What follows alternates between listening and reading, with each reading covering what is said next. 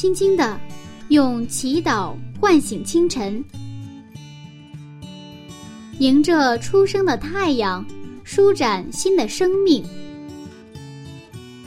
清晨的翅膀，翱翔上帝智慧的天空。每一个第一时间，我们和你一起从新出发。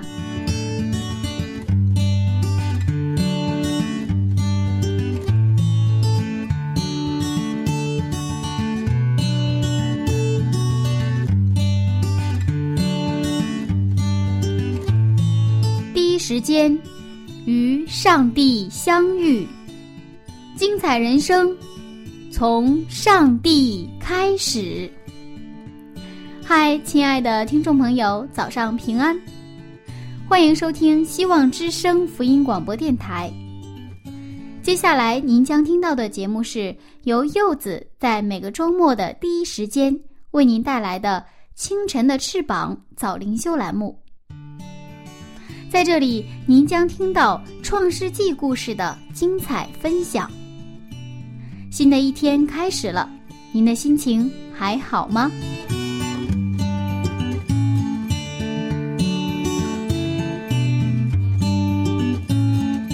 生命诚可贵，爱情价更高。若为自由故，二者皆可抛。可见这自由对于一个人来说是多么的重要啊！但是今天作为自由人的我们，实际上却是多重的奴隶身份：房奴、车奴、财奴，哪一个您中标了呢？在今天的故事里啊，我们发现一个带着奴隶的标签却自由行走的人，他是谁呢？让我们一起去认识一下他。马上和柚子进入《创世纪》八十讲：自由行走在上帝面前的奴隶。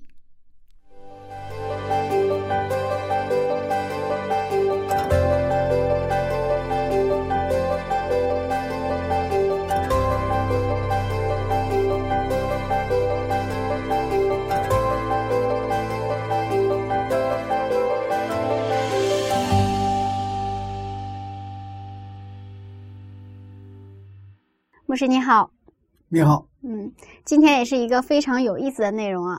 是的，我觉得这个圣经的故事都是非常的精彩。是的，嗯，那我们要看到的就是约瑟呀，他这次要到波提乏的家里了。他是一个不是做一个穿彩衣的一个被父亲所宠爱的一个儿子的身份，而是一个被卖的奴隶的身份，现在来到埃及的侍卫长。波提法的家里，嗯，那么我们看到这是在第创世纪的三十九章记录的故事，对吧？那么这三创世三十九章是延续着三十七章的故事。我们在上一讲分享到三十八章就是犹大和他们的故事吧，插进来一个镜头，嗯，那么它是延续着三十七章的故事被卖，然后呢，三十九章我们今天的这个故事的话，约瑟和波提法妻子的故事，那么也都是发生在一个男人和一个女人之间发生的故事。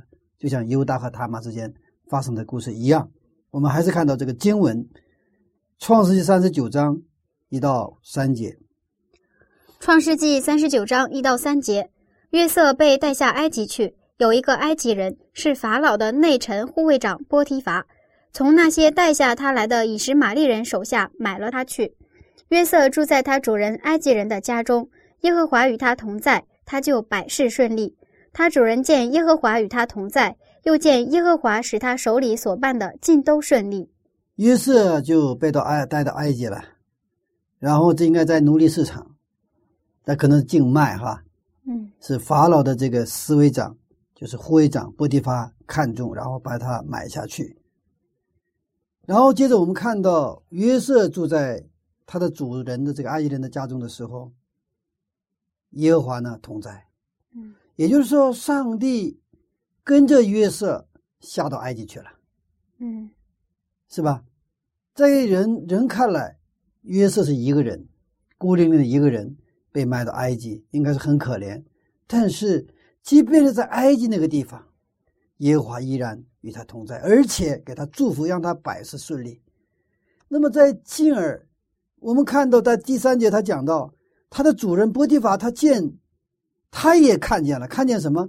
看见这个约瑟跟耶和华同在，然后呢，这个耶和华上帝让他手里所办的都是顺利。在我们的基督徒生活当中，我们是否也在经历约瑟一样的经历？就是耶和华与我们同在的经历，不仅仅是我们自己跟耶和华同在，或者我们感觉我们跟上帝同在，而是让我们周边的人也因着我们的生活看见耶和华上帝与我们同在呢？我们看到，我们现在我们不是奴隶，我们自由，我们是公民，我们自由的呼吸，真的，我们的空气。我们可以自由的行走在中国的各地，包括出国，现在是很自由了。嗯，但是刚才主持人所讲的一样，我们常常我们的身份不是指这个奴隶，我们是公民的身份，但是我们还有我们有一些看不见的绳索在捆绑着我们，就像我们刚才房奴啊、车奴啊、财奴啊，对吧？嗯，还有。其他的很多的东西让我们得不到自由，特别这个房子，我有个朋友，啊，他做生意的，然后呢，他这个这个分期付款，这个买房子就按揭的方式买房子，结果这个钱被给套住了。当然，他买的房子不是在北京了，他是在一个二线城市买的房子，然后给套住了。然后套住了以后，他一直想出手，他出出手不了。然后他的钱绑在那里，而且每个月还得月供，所以他的这个生意做的时候非常非常吃力，他这个精力就分散。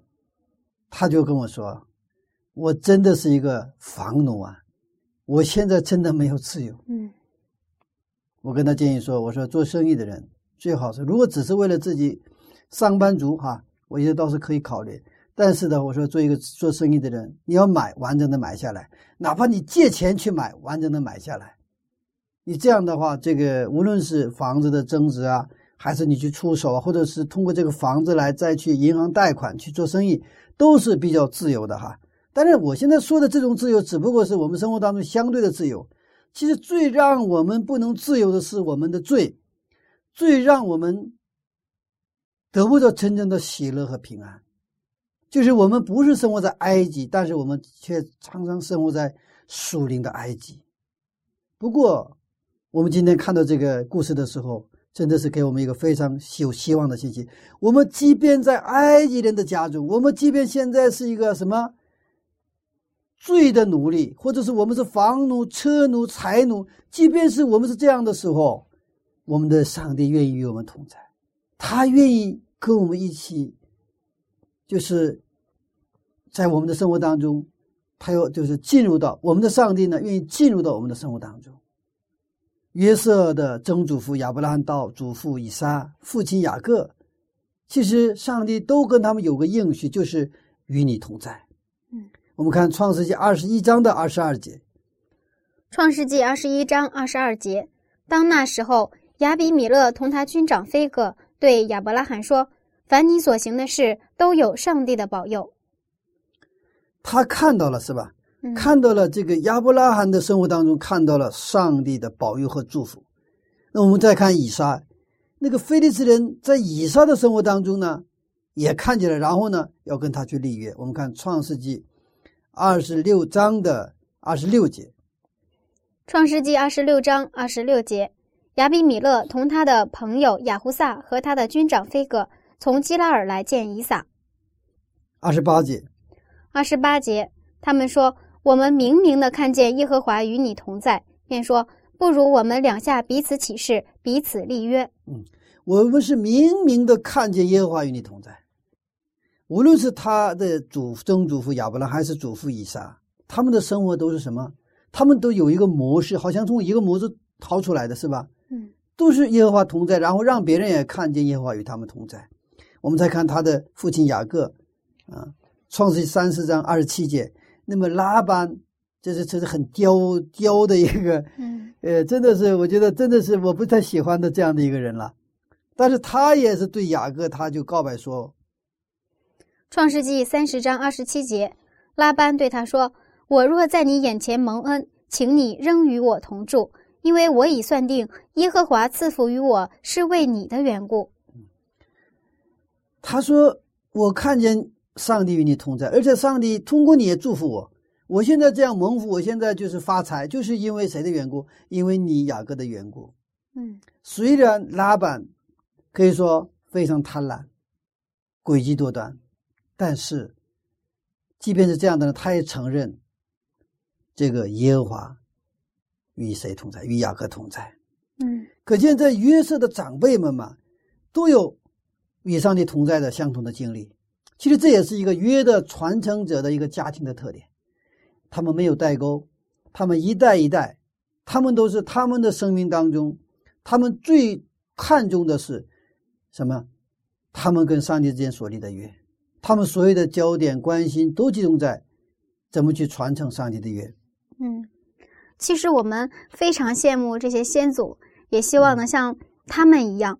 那与上帝同在，到底有没有什么秘诀呢？其实圣经它有答案哈，在嗯创世纪二十六章五节，他就说二十六章五节，都因亚伯拉罕听从我的话，遵守我的吩咐和我的命令、律例、法度。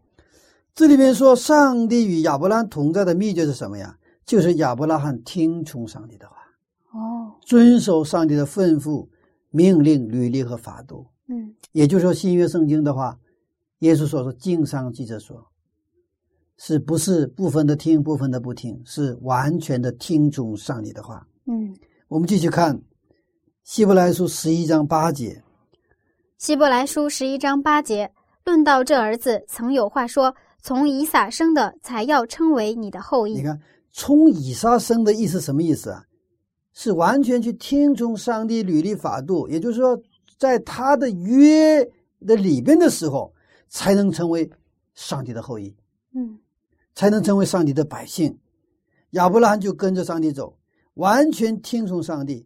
这是以马内利，就上帝与我们同在的，是最人的角度了，人的这一方面的一个条件。嗯也就是说，上帝他是愿意跟我们同在，好像是父亲愿意跟儿子同住，但是儿子不愿意跟父亲同住的话，这个就很难成立。那个父亲也不能强迫儿子说跟自己一起住哈。就像我的小儿子也是，他小的时候他愿意跟我父亲一起睡觉晚上，那么小的时候都甚至是奖励啊，他表现好好的话，就是每每周五那都是父亲跟儿子一起睡的时间，这是我们家的一个一个家规。那么他长大了，那现在到了这个初初中嘛，我有的时候就我说儿子，我今天想跟你一起睡，不行，呃，我们俩聊天可以，嗯睡觉各回各的房间。呃，然后我说儿子，你你可不可以奖励爸爸呀？不行，奖励爸爸也不行。呃，就是说他，我这爸爸再想跟儿子睡觉，就我不能强迫他啊，跟儿子睡觉。偶尔啊，这小子有点这个可怜爸爸，然后呢，给爸爸一个特权。所以现在作为爸爸跟儿子睡觉是一个特权哈。嗯上帝他愿意与我们同在，他愿意与我们同住，但是我们人如果不愿意跟上帝同住的话，其实这是不成立的。其实很多的时候，我们感觉到我们一个人，我们感觉到上帝不与我们同在。其实问题不在上帝那里，是在我们这里。其实我们的罪，我们里边的那个罪，罪他不喜欢上帝，就是黑暗不喜欢光明一样。耶稣基督来到他自己的地方，自己地方自己所造的人却不欢迎他一样。我们的里边的那个罪在拒绝什么？上帝。嗯所以，上帝与我们同在，那是其实需要我们的信心，需要我们悔改、认罪。嗯，我们来让圣灵来洁净我们的心灵。这个时候，我们就需要耶稣，需要上帝来跟我们同住。我说你不能走，你必须跟我住在一起，啊！所以那个亚伯渡口的那个晚上，雅各彻夜的跟上帝较力，对，你不给我祝福，我不能让你走。实际上啊，这是雅各的悔改所带来的。如果他雅各不悔改的话，他就赶紧的我我他敢怎么敢去跟他较力啊？是吧？嗯，真正悔改的时候，知道自己是谁呀？自己是上帝的儿子，他需要上帝。现在除了上帝以外，别无拯救。这个时候，我们真的是拼命的要上帝与我们同住，啊。那么我们上帝不与我们同在的状态，就是生活当中充满焦虑，有的时候魂不守舍，完了我们集中不了，老跑神儿，害怕、惧怕、担忧。当雅各从家里跑出来的时候，一个人去往他舅舅的路上，他到了一个地方，他就那个地方枕着一个枕头、石头，就是睡下了。嗯，一个人逃难，心中非常的焦虑。非常的沮丧，但是这个时候，上帝依然与他同在。这个其实我们这个故事非常熟悉哈，嗯。不过，我们我们还是再看一下这个经文哈，十二节创世纪的哈，这个十二节和十三节，十二到十三节，梦见一个梯子立在地上，梯子的头顶着天，有上帝的使者在梯子上上去下来。耶和华站在梯子以上，说：“我是耶和华尼祖亚伯拉罕的上帝。”也是以撒的上帝，我要将你现在所躺卧之地赐给你和你的后裔。嗯，在这个上帝在梦中显现，他提及曾经跟亚伯拉罕、以撒立约，对吧？嗯，我是耶和华你主亚伯拉罕的上帝，也是以撒的上帝。我要将你现在躺卧之地赐给你和你的后裔。他这个地方是躺卧之地啊，他现在全身什么？不是放松，现在一点力气都没有了，对不对啊？又饿又乏，又寒冷。但是呢，我要把这个地什么赐给你，嗯。然后他把这个后边呢应许，就上帝的应许，再一次重复给他。就上帝跟我们立约之后呢，我们老忘掉，是吧？一遇到什么状况的，我们就把它淡忘了。然后上帝呢，又让我们，他就重新提起。曾经他跟我们说的话，我没有忘记。你忘记了，我没有忘记。我们看第十四节和十五节，十四到十五节，你的后裔必像地上的尘沙那样多，必向东西南北开展，地上万族必因你和你的后裔得福。我也与你同在，你无论往那里去，我必保佑你，领你归回这地，总不离弃你，直到我成全了向你所应许的。雅各已经萎缩，他觉得他自己只剩下一个人的时候，他的未来的前途扑朔迷离，还有恐惧在里面的时候，我们的上帝，你再次再一次给他一个保证。所以雅各睡醒之后，他就说：“耶和华正在这里，我竟不知道。”嗯，原来耶和华与我们同在，但是我不知道，不是我不知道，意味着什么？上帝不与我同在。这个标准不是我的感觉和我的这个现在我的认知，我不知道。这个世界不是以我为中心的，这个世界是上帝创造的世界，也是以上帝为中心的。所以，我们信仰的根基要建立在哪里？就是上帝的话语的基础上，也就是上帝为中心的生活。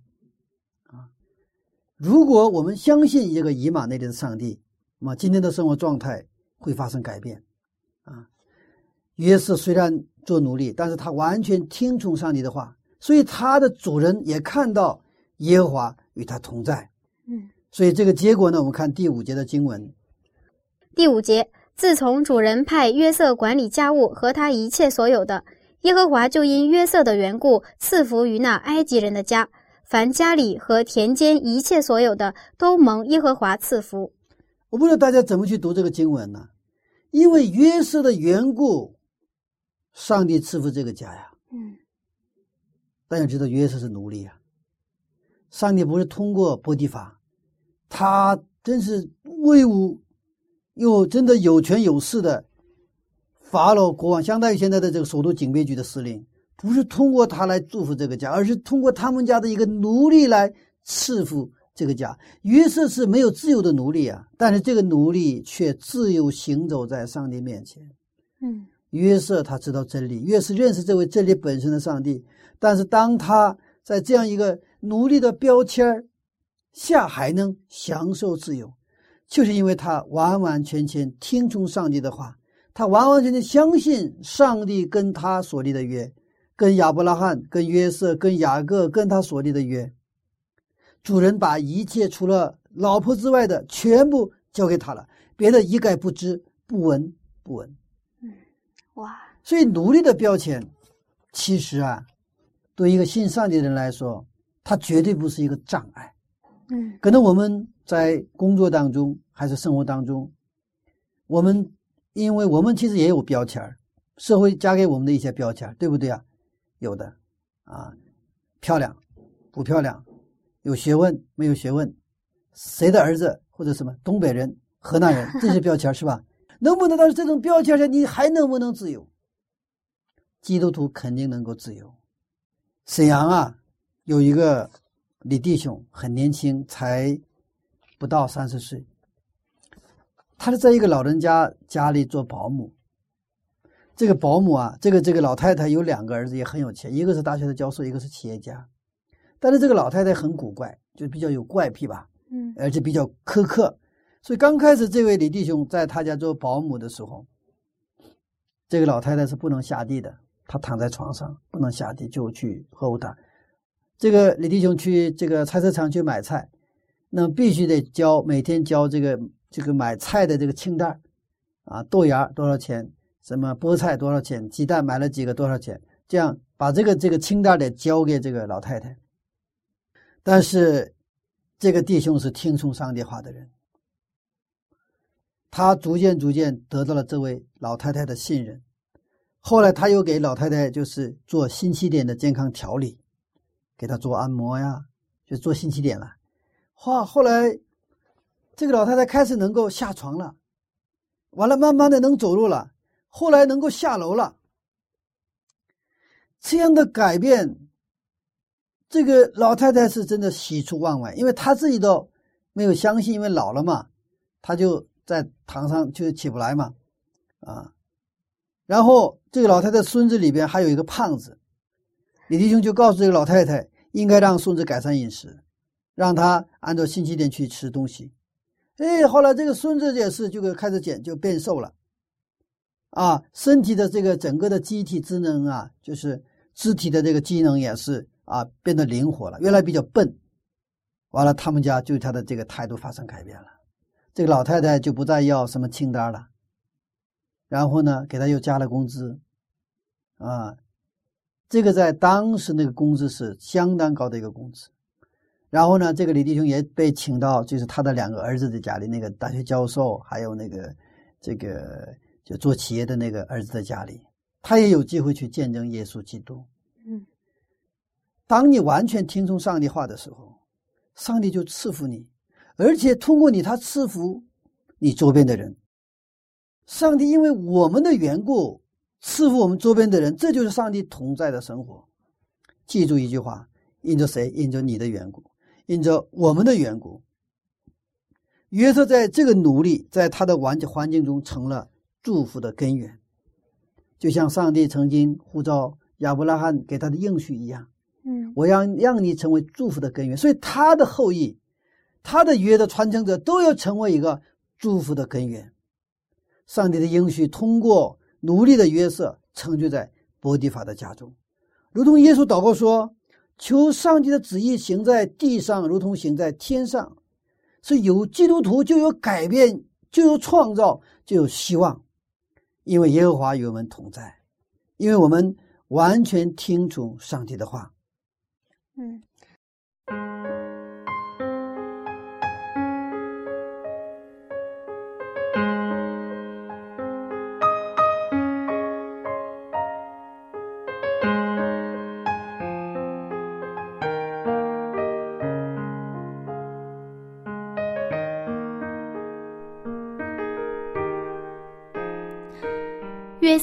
是一个背着奴隶标签的人，但是他却是一个有上帝同在的人，所以周边的人在他身上看到了与众不同。我们常常嘴上说“上帝与我同在”，我们也祈求上帝同在，但是我们经常被焦虑、担忧、烦恼、烦躁困扰着，就连柚子自己也是这样的。最明显的表现就是夜不能寐了。亲爱的听众朋友，您是否也和柚子一样，常常烦恼到寝食不安呢？什么时候我们能够因着信靠上帝而能吃能睡，那就好了。好了，和柚子来听一首非常好听的歌曲，名字叫做《活在你面前》，来自有晴天音乐世界。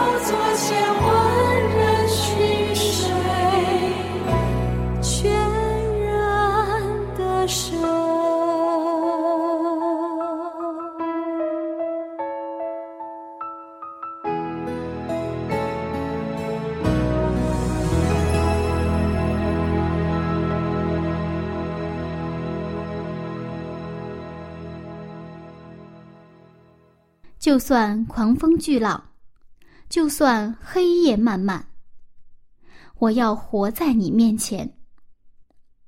阿门。亲爱的听众朋友，欢迎和柚子一同回到《创世纪》的分享当中。下面我们精彩继续。我们的内在的东西，就是还是没有完全基督化。这样的时候，其实我们还真正享受不了上帝与我们同在的这种祝福，是不是？不仅我们蒙福，而且我们到任何地方的时候，别人因着我们而蒙福。也就是因为我们的基督徒的缘故，我们的公司、我们的学校、我们的社区、我们的家庭都应该蒙福。所以我经常跟青年人讲啊，你到公司面试的时候，你要有自信心，因为你是祝福的根源呐。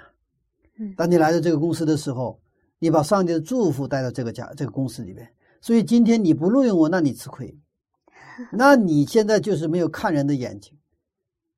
这个跟骄傲是两码事情。我们基督徒需要自豪感，我们知道我们拥有了这个世界上最好的价值，就是耶稣基督。我们要自豪，但不能自傲，嗯，对吧？嗯，啊，真正的谦卑的人，其实真正自豪的时候，他才能谦卑下来。真正自豪的时候，怎么样？我们就能够礼让，能够让，知道吧？好，你拿去吧。我还会不会有？还会有，因为我们的我的上帝那里有的是，有的是，就像因为亚伯拉罕、雅各、约瑟的缘故，他们都成了周边人的蒙福一样。所以我们继续看，在创世纪二十六章二十四节，那个晚上，耶和华向他显现了。我们继续看，创世纪二十六章二十四节，当夜耶和华向他显现，说：“我是你父亲亚伯拉罕的上帝。”不要惧怕，因为我与你同在，要赐福给你，并要为我仆人亚伯拉罕的缘故，使你的后裔繁多。嗯，因为谁的缘故？因为亚伯拉罕的缘故。完了，后来这个在拉班在三十三二十七节，他讲，因为耶和华赐福于我，是因为谁的缘故？因为你的缘故。我们看一下这个二十七节啊，《创世纪》三十章二十七节，拉班对他说。我若在你眼前蒙恩，请你仍与我同住，因为我已算定耶和华赐福于我是为你的缘故。因为你的缘故，因为我的缘故。如果到公司因为我的缘故，这个公司发了的话，那我们去教会守安息的还会成问题吗？别说去教会了，双休加工资。如果我们的教会因为你的缘故开始祷告了。因为你的缘故，牧师的讲道越来越属灵了，越来越有带入这种能力了。那你的信仰生活该有多么充满活力呀！阿门。我们信的是创造主上帝，基督徒应该把上帝的创造性给演绎出来，无中生有。基督徒真正听上帝命令的时候，上帝在我们身上就有创造显现出来。阿门。因为你的缘故，因为我的缘故。我们的周边应该发生改变。好，我们继续看经文第六节。第六节，约瑟原来秀雅俊美。约瑟用今天的话说是白富帅。圣经中也有不少美男子啊，嗯，比如说这个约瑟呀、大卫呀，还有这个扫罗，是吧？但圣经当中也有丑男。嗯，使徒保罗他好像眼睛有毛病。感谢上帝，上帝使用美男子，也使用丑男，所以无论是谁，呃，被上帝所用的时候，上帝都会啊大大的去使用哈。嗯，那到这里就有一个很有意思的问呃话题啊，很多人都觉得基督徒不能谈论美貌，所以我们发现一些基督的青年看起来都老气横秋。那基督徒到底可不可以追求这个美貌？比如说穿漂亮的衣服，戴首饰。化妆，嗯，呃，美貌是上帝赐给的一个什么，也是一个礼物，嗯嗯，我们全然的接受，但是不要去追求。圣经说，你们要先求什么？他的国和他的义，其他都要加上。嗯，比如漂亮的衣服、首饰、化妆，这些东西我们需不需要？都需要。我们常常可能犯一种二元论的错误，就是说非黑即白，对吧？这就是一个顺序。我们这是在上帝的创造秩序当中，各就各位就美了。我们不否定美貌，美貌美貌很好，但是呢，长得稍微差一点行不行呢？也没问题啊，因为上帝给每个人其实都是很公平的。有的人是美貌，有的人是这个智慧，是不是？有的人是个头，有的人是身段，都不一样。嗯，当然可能有的人给的更多的恩赐，对不对？更多的礼物，那意味着他有更多的什么责任？有更多的要去为别人去服侍啊。那么约瑟的美貌呢，也给他带来了试探啊，试探。我们看七节到九节，七节到九节，这是以后约瑟主人的妻以目送情给约瑟，说。你与我同寝吧。约瑟不从，对他主人的妻说：“看呐，一切家务我主人都不知道。他把所有的都交在我手里，在这家里没有比我大的，并且他没有留下一样不交给我，只留下了你，因为你是他的妻子。我怎能做这大恶得罪上帝呢？”也就是说，除了主人的妻子之外，主人把一切都交给了约瑟，而且主人一概不知。嗯，如果他们俩在一起的话，主人也不知道。因为他非常信任谁啊？约瑟，而且在约瑟主人的妻子也特别执着，他天天和约瑟说。我们看十节啊，十节。后来他天天和约瑟说，约瑟却不听从他，不与他同寝，也不和他在一处。后来有一天，主人的妻子就动手抓约瑟的衣服，那个撕扯哈，约瑟脱了衣服就跑掉了。然后那个气急败坏的约瑟的这个主人的妻子。就诬告约瑟。我们看十四节，十四节就叫了家里的人来，对他们说：“你们看，他带了一个希伯来人进入我们家里，要戏弄我们。他到我这里来，要与我同寝，我就大声喊叫。也就是说，这个主人还没有回来的时候，他跟家里的周边的人就说大声的就嚷开了，是吧？嗯，这个希伯来人，谁把他带到家里啊？是老公啊。”是他带了一个希伯来人，希伯来人来到我的家里来戏弄我。后来这个主人回来了，然后在他面前呢，这个又诬告这个约瑟。看十七节和十八节，十七到十八节就对他如此如此说：“你所带到我们这里的那希伯来人进来要戏弄我，我放声喊起来，他就把衣裳丢在我这里跑出去了。为什么明明耶和华与他同在？”他还会遇到这样的试探呢？他不是尽都亨通吗？是啊，一个真正信靠上帝的人呢，他会不会遇到不顺的情况？实际上，其实一样会遭到试探。嗯，信上帝的人一样什么也会有遇什么车祸哦，一样会得病。但是上帝说，凡他所做的，尽到什么亨通？嗯，这个是不是有点矛盾？如果没有信仰的话，我们会说，到底上帝在哪里？就在波提法的妻子来诬告、来这个约瑟的时候，我们的上帝在哪里？但是他即便是哥哥们去陷害他的时候，上帝就在那里地方准备了一个坑，那个坑里没有水。后来就是现在，因为波提法妻子的诬告，他进了监狱，对吧？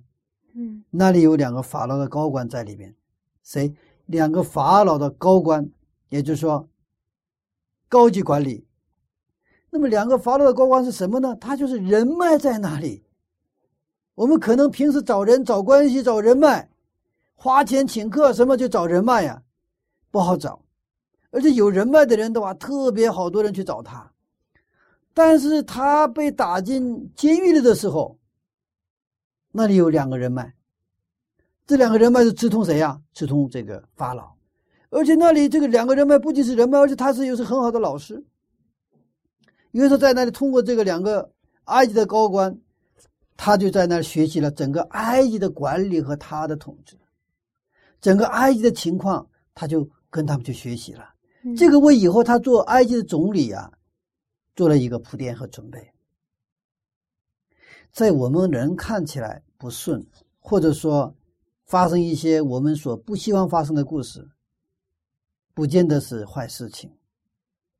如果我们看，如果他还不卖到埃及的话，他也不可能后来成为埃及的总理，对不对啊？嗯那这个细节就说了，如果他没有成为埃及的总理的话，也就不可能有以后雅各带着整个家族人下到埃及，然后在那个地方给了一个歌三地，让这个一个家族变成一个民族，是吧？嗯七十人下埃及，后来变成什么？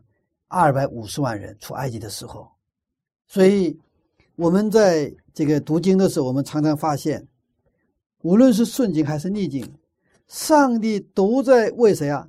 为这个忠于他的雅各、约瑟，是吧？忠于他的子民呐、上帝都在预备着他的下一个阶段的一个更好的一个成长。他们，那现在我们很多青年人都在面临着各式各样的诱惑。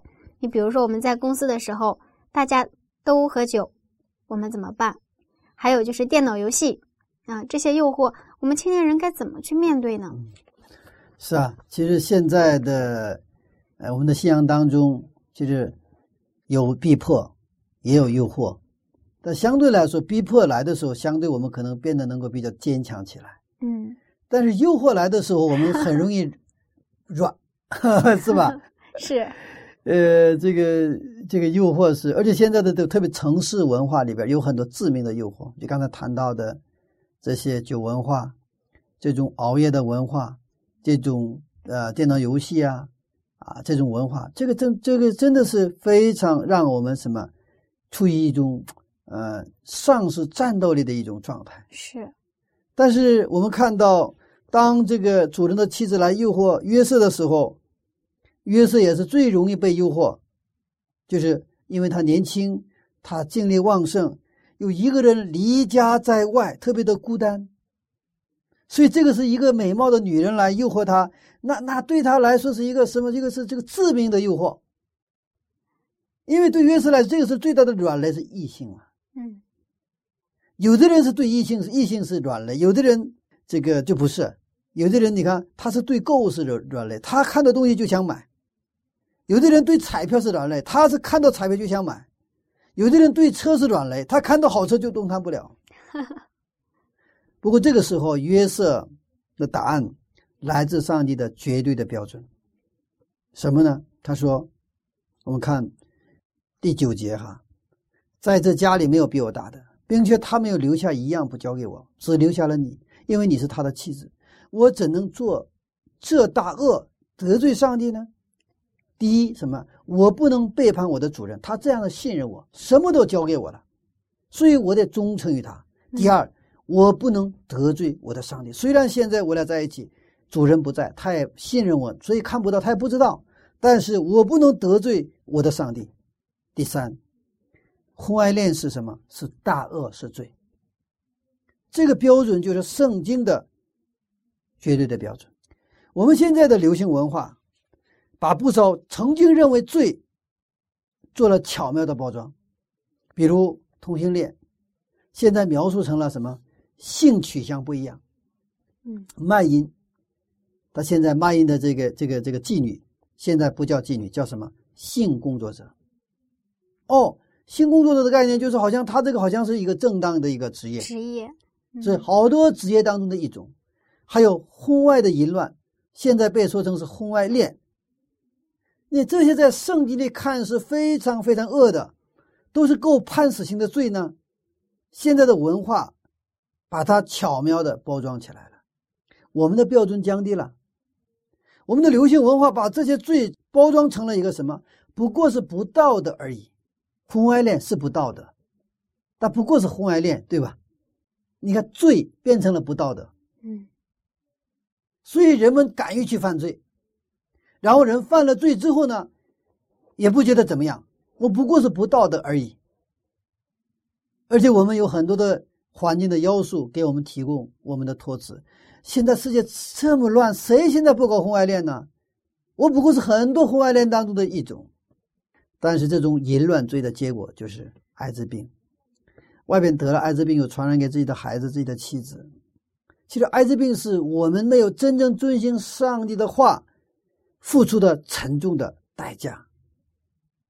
现在很多的国家研究怎么去医治这个艾滋病，研究那个做那个叫疫苗嘛，是吧？嗯，疫苗，而且这个做很大的一个预算和拨款，包括一些基金会，也专门去为了这个艾滋病的医治研究，他就募集这个基金，大批大批的钱往哪里花？不是几个亿啊，几百亿、几千亿的钱往里花，而且也有很多的这个世界上最聪明的一些科学家，他也是带着一种使命去研究疫苗，但是他们也知道，只有研究这个疫苗研究出来了，他会得到什么？肯定会得到诺贝尔奖，而且就会很大的钱等着他。那些搞这个研究的，为这个科学家们去投入钱的这些公司，他们知道，一旦这个疫苗生产出来了。那就发大了，他可能马上成为世界五百强。但是其实回到圣经，这个很简单，都不用花钱。你保守你家庭的纯洁，你保守那个夫妻之间性关系的纯洁，其实艾滋病无从落脚，是吧？就是根儿上就解决这个问题。约瑟他清楚的知道自己无论在何时何地都在上帝的面前，我们把这个称之为神前意识，就是在上帝面前。他知道对人犯罪就是对上帝犯罪，对人犯罪就是对上帝犯罪。约瑟能在这个诱惑当中逃出来，就是抓住了上帝的话，他抓住了上帝绝对的标准。也就是说，其实刚才说了，这个波提法的妻子对他的诱惑是一个是致命的诱惑，但是约瑟在这个致命的诱惑当中得胜的秘诀，就是在这个相对的世界里。他持守了绝对的上帝的标准。嗯，基督徒若想以马内利去荣耀上帝的名，就得抓住上帝的标准。嗯，其实这个世界就是包括产业、企业，就是标准之争。谁掌握了标准，谁就是得胜者。所以，包括这个工业流水线，包括我们很多的电器。现在我们所谓的这个知识产权的什么诉讼案件，都是因为这个标准。都是起的争执。你看，这整个它，呃呃，包括一个呃制式，它就是一个标准。我们现在你看，苹果电脑还是一个安卓系统，是吧？它是就是一个系统，它系统不一样，它标准不一样。所以中国自己你也得有一个一个一个标准。你没有标准的话，等于它整个生产的这个这个这个整个利益的分配上。掌握标准的是什么，他就会赢家通吃。嗯，他没有掌握标准的下端的生产，他就给你打打工，知道吗？就是 生产啊，就是就是工厂这一块哈，那就是呃来料加工，对不对啊？嗯，他有没有利有利，但是他利益是很少很少的。当然，我们圣经的这种这种标准跟这个不能是啊同日而语，但是我们得到一个启示，我们掌握了标准。等于掌握了这个世界，所以对基督徒来说，如果基督徒是一群与众不同的人，或者一群圣徒分别为圣的人，它意味着什么？意味着我们是以上帝的标准生活的人。他们这个世界有很多的标准，但是这个世界的标准是变化的标准，相对的标准。一个时代有一个时代的标准，一个地方有一个地方的标准，包括我们现在结婚。那城市的标准年龄标准是，那怎么也得二十七八岁，是吧？那可能以后会越来越晚，三十岁。嗯，那就是城市生活的人，那那农村是有另外一个标准，二十一二岁就结婚生孩子。是那个对城市人来说，这个就很很难适应。他但是他城市上班的青年回到家就农村的标准就要挟你现在赶紧结婚，你现在都是老姑娘了，老 老小伙子了，对不对啊？你再不结婚，都给老爸老妈丢脸了，对不对？那他这个就是标准不一样。这些标准会有变化，但是上帝的标准绝对不会变。嗯，它是亘古以来上帝立定的标准，它永不改变。所以这里边就是很简单的一个一个一个原理，就是你抓住了上帝绝对的标准，我们就在这个相对的不断变化的各种标准标准当中，我们能够什么持守住自己，我们不会被诱惑所打败，我们能够过得胜的生活。圣经不是道德教科书。是生命的什么？是得救的书。我们基督教的根基就在上帝的话语，在致命的诱惑面前，其实道德宗教是不堪一击，只能失败。是的，所以生活在幕后时代的我们，比任何的时候更需要回到圣经的标准，上帝绝对的标准。因为我们这个时代的诱惑，特别是大都市的诱惑，是真是致命的诱惑。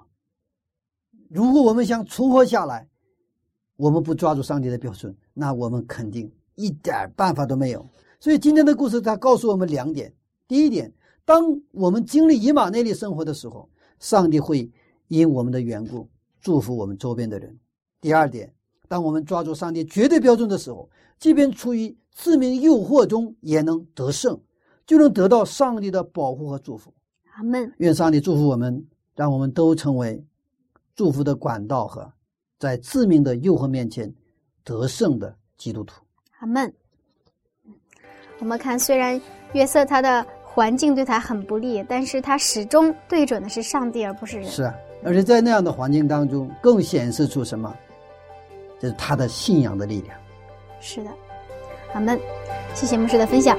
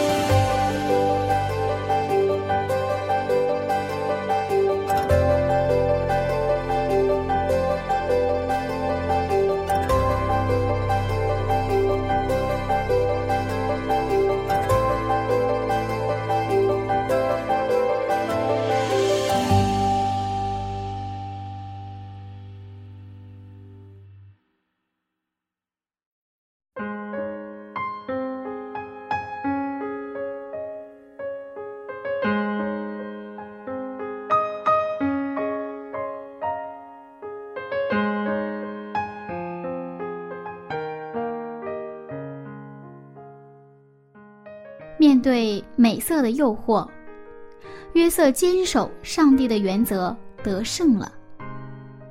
也许我们会很佩服约瑟，竖竖大拇指给他三十二个赞。但是，如果我们处在这样的情况下，会怎样处理呢？对于柚子来说啊，最经不住的诱惑就是美食了。忍着忍着，最后还是多吃了一口。结果呢，就可想而知了。那亲爱的听众朋友，面对诱惑的时候，你是怎样处理的呢？在众多不断变化的标准中，我们是否能够守住上帝的标准，做一个不得罪上帝的人呢？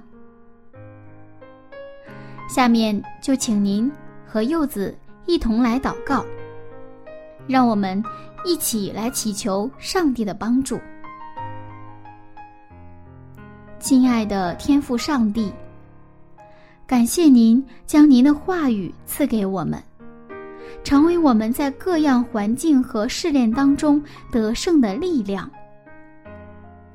请您饶恕我们常常忽略您话语而失败。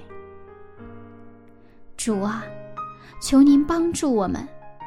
我真的很想得胜，求您帮助我们能够紧紧握住您的话语，去抵挡任何诱惑和试探，使我们能够成为得胜者。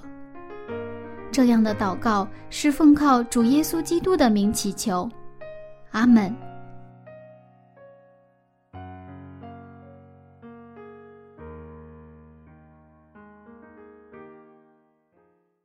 各位听众朋友，我是柚子。今天我的节目马上就要结束了，那这个早晨您有收获吗？如果您觉得我们的节目对您有帮助，不要忘了邀请您的朋友一起来听哦。那下次分享我们再见了，拜拜。